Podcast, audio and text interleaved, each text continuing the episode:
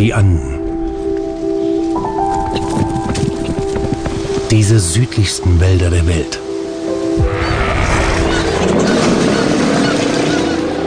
Je weiter man nach Süden kommt, desto mehr dominieren Eis und Schnee.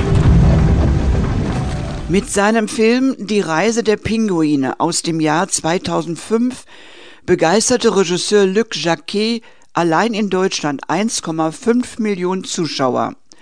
Und er erhielt dafür den Oscar für den besten Dokumentarfilm.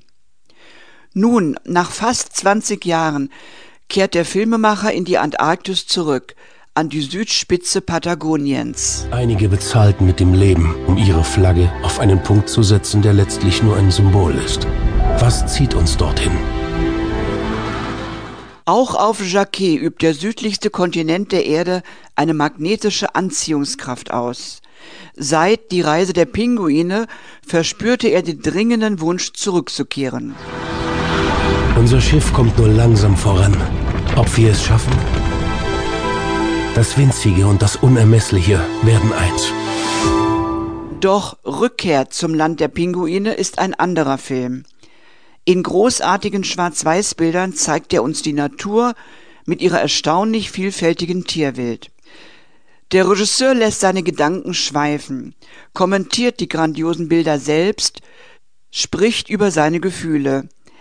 In der deutschen Fassung hören wir, sehr brillant, Ronald Zerfeld. Und endlich, nach gut 30 Minuten, sehen wir sie. Willkommen im Land der Pinguine. Und die Kaiserpinguine scheinen ihn wie einen alten Freund zu begrüßen. Luc Jacquet will mit seinem Film nichts erklären, sondern möchte den Zuschauer etwas fühlen lassen. Die Poesie des Augenblicks sollen wir genießen. Und wo geht das besser als im Kinosaal vor einer großen Leinwand? Wer den Fuß auf diesen Kontinent setzt, wird für immer von dem Verlangen erfüllt sein, zurückzukehren. Jenseits aller Vernunft.